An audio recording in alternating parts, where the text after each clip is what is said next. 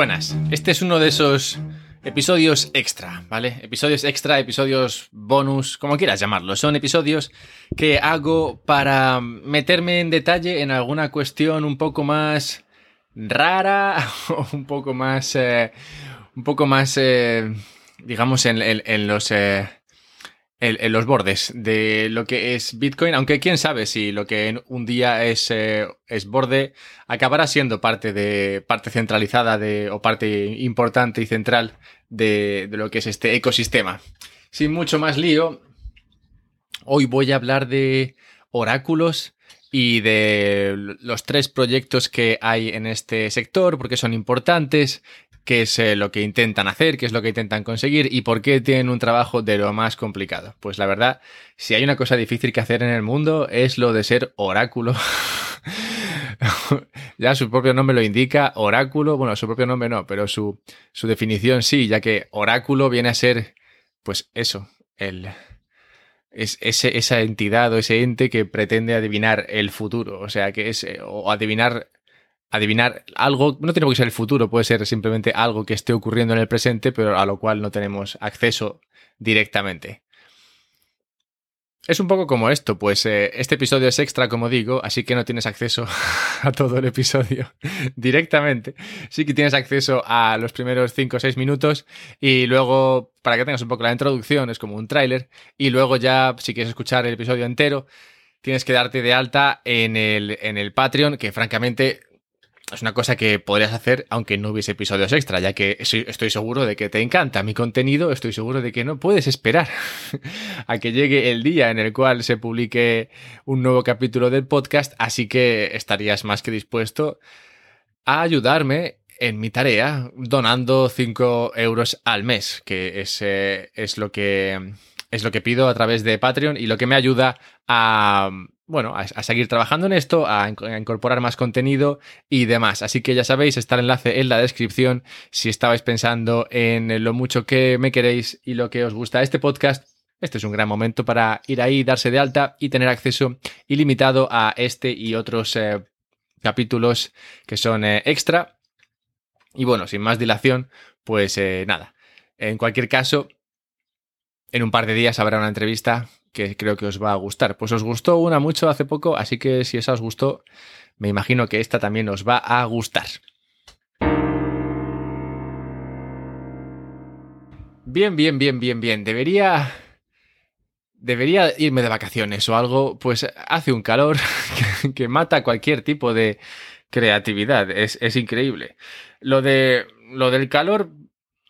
Es curioso, ¿no? Porque yo puedo yo puedo meterme en una aplicación que tengo y me dice la temperatura que hace, ¿vale? Me la puedo creer o no creer, pero se supone que, sí, es, cierto eso que, está ahí y, y, bueno, venga, pues eh, me imagino que, que, la temperatura que me dice la aplicación es medianamente cercana o se parece a la que, a la que en realidad estoy sintiendo. No hace falta un oráculo para esto, pero podría existir un oráculo que sirviese para traer esa información de el exterior, donde está el calor o el frío, la temperatura que sea, al interior, es decir, a mi cuerpo para que mi cuerpo sepa exactamente cuál es la temperatura que debería sentir. Un oráculo es un poco eso, ¿vale? Así he explicado mal y pronto. Es, eh, es una aplicación, una, una herramienta que nos permite traer información a donde la necesitamos. Pues donde estamos, no tenemos acceso a ella. ¿Y dónde estamos? Estamos en blockchain. Pues sí, este sigue siendo un podcast sobre Bitcoin. Bitcoin es una blockchain, así que esto me vale. en Bitcoin no hay oráculos. Voy a ver un poquito de té. En Bitcoin no hay oráculos porque en Bitcoin no hay que saber nada del exterior. A Bitcoin le da igual el resto del mundo. Bitcoin va a su bola. Pero, pero en muchas otras eh, aplicaciones, para muchos otros servicios, para casi todo lo que ocurre en Ethereum hacen falta, hacen falta oráculos, por ejemplo. Una cosa que hacen bien las blockchains, hablando así de blockchains, es dedicarse a las finanzas. A las finanzas, no, no a, a, otras cosas, pero a las finanzas sí. Yo siempre digo que me gustan las blockchains que mueven dinero, como por ejemplo Bitcoin, porque un blockchain es lento, es ineficiente, es caro, es, es todas esas cosas comparado con un sistema centralizado. Entonces, no tiene mucho sentido meter cosas dentro de blockchain que no tengan mucho valor intrínseco. Y cosas que tengan valor intrínseco hay pocas, el dinero siendo la, principal. Así que cosas que no sean dinero me cuesta verlas dentro de, dentro de, los, dentro de blockchain. Y las finanzas, bueno, son dinero, de una forma u otra, digamos que tocan la materia prima, que es dinero. Por eso estos sistemas lentos y caros son interesantes para el tema de las finanzas. Y por eso hay muchos proyectos que tienen que ver con las finanzas y de hecho son los proyectos que más me gustan. He hablado en el pasado de Decentralized Finance, finanzas descentralizadas y hablo mucho, mucho de Bitcoin, ambos teniendo mucho que ver con el, dinero, la economía, las finanzas. Así que, bien, ¿por qué es importante? O sea, ya he explicado por qué es importante centrar el tiro con el tema de las blockchains y dedicarse, en mi opinión, al tema finanzas. Pero claro, si te quieres dedicar al tema finanzas y te interesa y necesitas algo de información exterior, entonces tienes un problema, necesitas un oráculo que te solucione esta situación. Como he dicho, a Bitcoin le da igual, pues no requiere de nada ajeno, pero en otras blockchains o en otros servicios que funcionarían, sí que, sí que requieres que exista ese oráculo que te traiga información. ¿Que traiga la información? ¿A dónde? Te estarás preguntando. Bueno, es que hay que diferenciar entre off-chain y on-chain. Off-chain es todo lo que pasa fuera del, de blockchain, ¿vale? Imagínate que es el, blockchain de, de Bitcoin. Ethereum es, o sea, Bitcoin es solamente un, un, blockchain que es, bueno, pues como una base de datos donde se sabe lo que, dónde se mueven las Bitcoins. En plan, Bitcoin se mueve de aquí para allá, de allá para aquí, y ya está. Pero todo tiene que ver con Bitcoin. Es todo ocurre on-chain, ¿vale? Habría, habría, se podría hablar de cosas off-chain que ocurren dentro de Bitcoin, como Lightning y cosas así, pero básicamente a Bitcoin le da un poquito igual. Va, va a su bola con el tema de, con el tema de, Bitcoin y no le interesa un carajo lo que ocurra por ahí fuera. Pero en otras, como digo en Ethereum, hay veces en las cuales es, es necesario que información que está off-chain venga a la chain. Chain siendo la cadena, o sea, información que está fuera de la cadena venga a la cadena. ¿Qué información puede ser esta? Pues, por ejemplo, imagínate que tienes un smart contract, un contrato inteligente de estos en, un en una aplicación de Ethereum que paga un interés al que al beneficiario de este smart contract y es un interés variable que depende del tipo de interés que, no sé, que esté, que tenga el Banco Central eh, Europeo a tres meses, por ejemplo. Ponle así. Una, cosa que, ocurre fuera de blockchain. Pues en blockchain no está, en, Ethereum no está el tipo de interés del Banco Central Europeo a tres meses. Pero en, en Ethereum se puede crear este smart contract. Pero claro, este smart contract va a depender de esa información.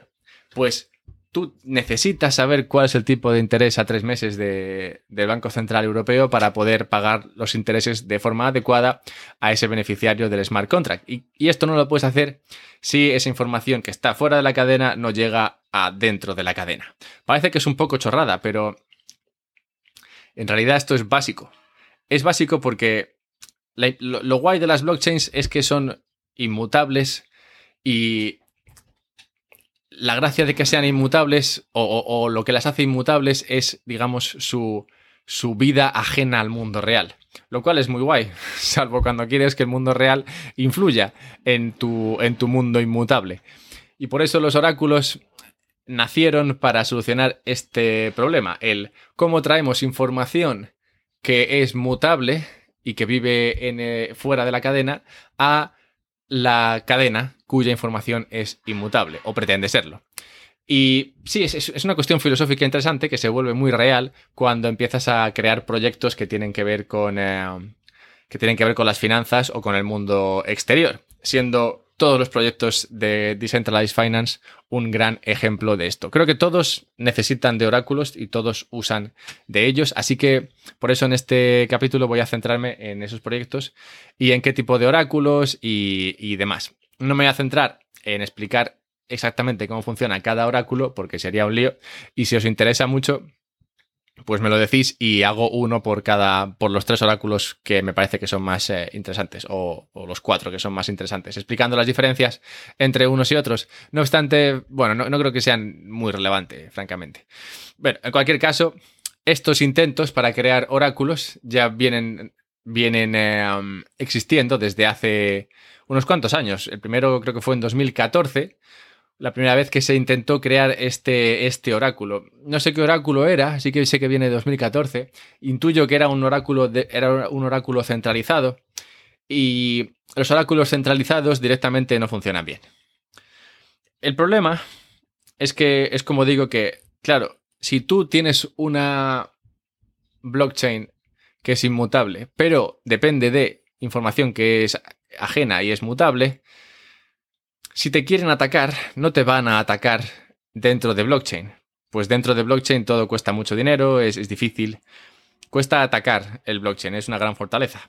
Pero esa información que viene de fuera resulta no tan difícil de atacar en, términos prácticos y en términos em, monetarios. O sea, es mucho más barato atacar, atacar a, esa, a esa información que viene de fuera. De modo que si tú creas un oráculo que es descentralizado, aunque, eh, aunque sea algo tan simple como, bueno, pues si el, el, tipo, si necesitamos la información de los tipos a tres meses del Banco Central Europeo, bueno, pues pues lo cogemos, en plan, cuando lo publique el Banco Central Europeo, lo cogemos y lo ponemos ahí en el blockchain. Y esto que parece muy sencillo, en realidad no es tan sencillo. pues es relativamente fácil que esa información no sea la que no sea la, adecuada, no sea la, la que realmente es. ¿Y cómo de fácil es esto? Bueno, es tan fácil como, como que sea rentable hacerlo. O sea, si te sale rentable conseguir timar al sistema con esa información, entonces probablemente se haga. Y esta es la batalla a la que se enfrentan los oráculos. Oráculos que desde sus primeros intentos ahora son siempre descentralizados. Aunque, ya te digo, creo que solamente hubo una especie de intento centralizado. Bueno, y hay intentos centralizados, claro que sí, de, pero, pero lo malo de estos es que son muy fáciles de atacar. Pues eh, sabes quién es el jefe, sabes quién tiene los mandos y, si hay mucho por ganar, ese, ese, oráculo centralizado se expone a que básicamente le ataque todo el mundo, cosa que no es, no es nada agradable. Así que no, es un gran trabajo el ser un oráculo centralizado. Así que sí, los intentos más interesantes son descentralizados. Todo el tema de los oráculos se reduce a los incentivos, como siempre, y a la cuestión del el eslabón más débil. Espero que te haya parecido interesante el tráiler. Si quieres escuchar el eh, episodio entero, ya sabes, te puedes suscribir al Patreon. Está el enlace en la descripción. Es una de esas cosas que ya ves tú, es una cerveza, lo que te cuesta al mes. Y te puedes imaginar que te la tomas conmigo. Soy harto simpático, así que puedes disfrutarla totalmente. Es una de esas grandes cervezas. una vez al mes, ya ves tú. Cinco eurillos. Y además ahora las cervezas, que, es también, eh, que vienen también con, con, este calor que hace, pues eh, oye, se, disfruta más todavía. Yo, diría que simplemente te lo imagines. Claro que sí, porque difícilmente ocurrirá, pero en tu imaginación es fácil que, pase. Y, y nada, espero que esto que he dicho tenga sentido. Si no, pues puedes preguntarle al oráculo. Gracias y hablamos pronto.